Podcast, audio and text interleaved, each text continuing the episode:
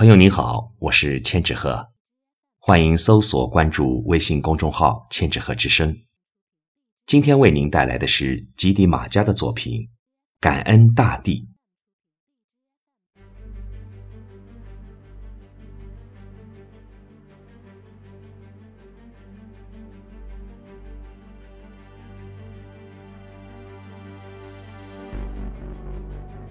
我们出生的时候。只有一种方式，而我们怎样敲开死亡之门，却千差万别。当我们谈到土地，无论是哪一个种族，都会在自己的灵魂中找到父亲和母亲的影子。是大地赐予了我们生命，让人类的子孙。在他永恒的摇篮中繁衍生息，是大地给了我们语言，让我们的诗歌传遍了这个古老而又年轻的世界。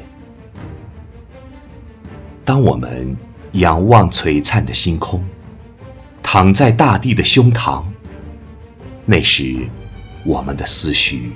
会随着秋天的风儿，飞到很远、很远的地方。大地呀，不知道这是为什么，往往在这样的时刻，我的内心充满着从未有过的不安。人的一生都在向大自然索取，而我们的奉献。更是微不足道。